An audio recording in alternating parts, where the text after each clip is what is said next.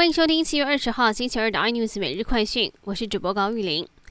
高端新冠疫苗通过紧急使用授权 EUA，巴拉圭核准第三期临床试验申请，可以开始收案进行第三期的人体临床试验。而 EUA 的利多消息，也让同样拥有国产新冠疫苗议题的联雅药喷涨百分之三十二，高端疫苗则是开盘跳空直奔两百八十五点五块涨停。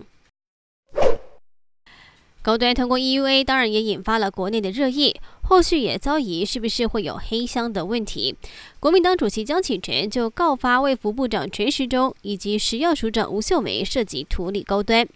不过，陈时中回应说，相信法院是公正的单位，这样的行为只是让实际从事的人心灰意冷。北市有两家影城才刚刚解封就紧急停业，北市府证实金湛微秀有出现确诊个案，目前已经展开疫调清消的作业。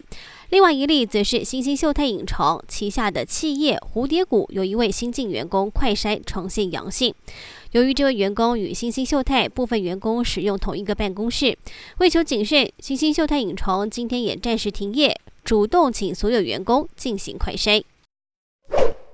青台烟花预估今天下半天增强为中台，路径持续往南修正。中心登陆北台湾几率大增，气象局预估周三清晨到上午会发布海上台风警报，周三的深夜到周四清晨则是会发布路径。礼拜四到礼拜六应该会是影响最剧烈的时刻，请大家要特别注意。更多新闻内容请锁定有线电视八十八 MOD 五零四 iNews 最正晚报，或上 YouTube 搜寻三立 iNews。感谢台湾最大 Podcast 公司声浪技术支持，你也可以在 Google。Apple、Spotify、KKBox 收听最新 iNews 每日快讯。